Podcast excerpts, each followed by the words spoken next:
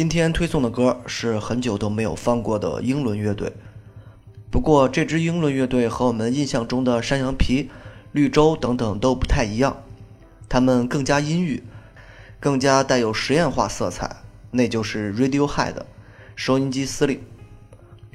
推送的音乐是九五年专辑里的《My Iron Lung》，这是 Radiohead 早期的音乐，和著名的 Creep 差不多同期，与那个时候其他的英伦乐队已经有了很大的区别。在其他英伦乐队追求的是朗朗上口、大合唱的时代，Radiohead 已经有点固执地走着他们略带分裂色彩的那种音乐，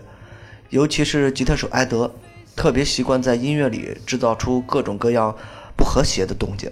一点也没有那种优雅的英伦气质，反而和大洋彼岸的那批 grunge 乐队们有一点神似。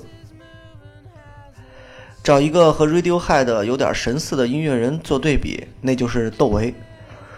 他们在不断变化着自己的音乐风格，并且这种变化是非常割裂感的，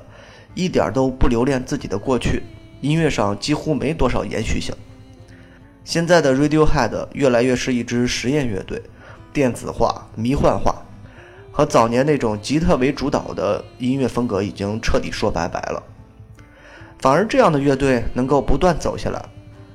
他们不苛求大火，不苛求排行榜的名次，音乐做成什么样都是从自己的角度出发。而同期的那些英伦乐队，百分之九十九都已经选择了解散，成员们依旧靠着老歌在全球不断的圈钱，比如山羊皮的主唱已经来了中国多少次了。在那一大票的英伦乐队里，Radiohead 难能可贵地保持了自己的独立性。这并不是否定山羊皮、绿洲、Blur 当时的音乐，他们同样也推出了一大批好听的、经典的、标准的那种英伦歌曲。只不过这些乐队就是有太明显的商业目的，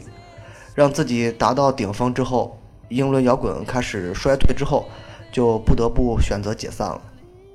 因为。一旦自己的形象被某种标签严重束缚，那么即便执意转型，也会被老歌迷们大骂。老崔也是一样，越是不想唱老歌，台下就越是喊着一块红布、新长征路上的摇滚等等。所以山羊皮们必须解散。尽管这些乐队曾经都拿出了自己看似合理的那种解释说明，但最关键的一点就在于。英伦摇滚的确已经不吃香了。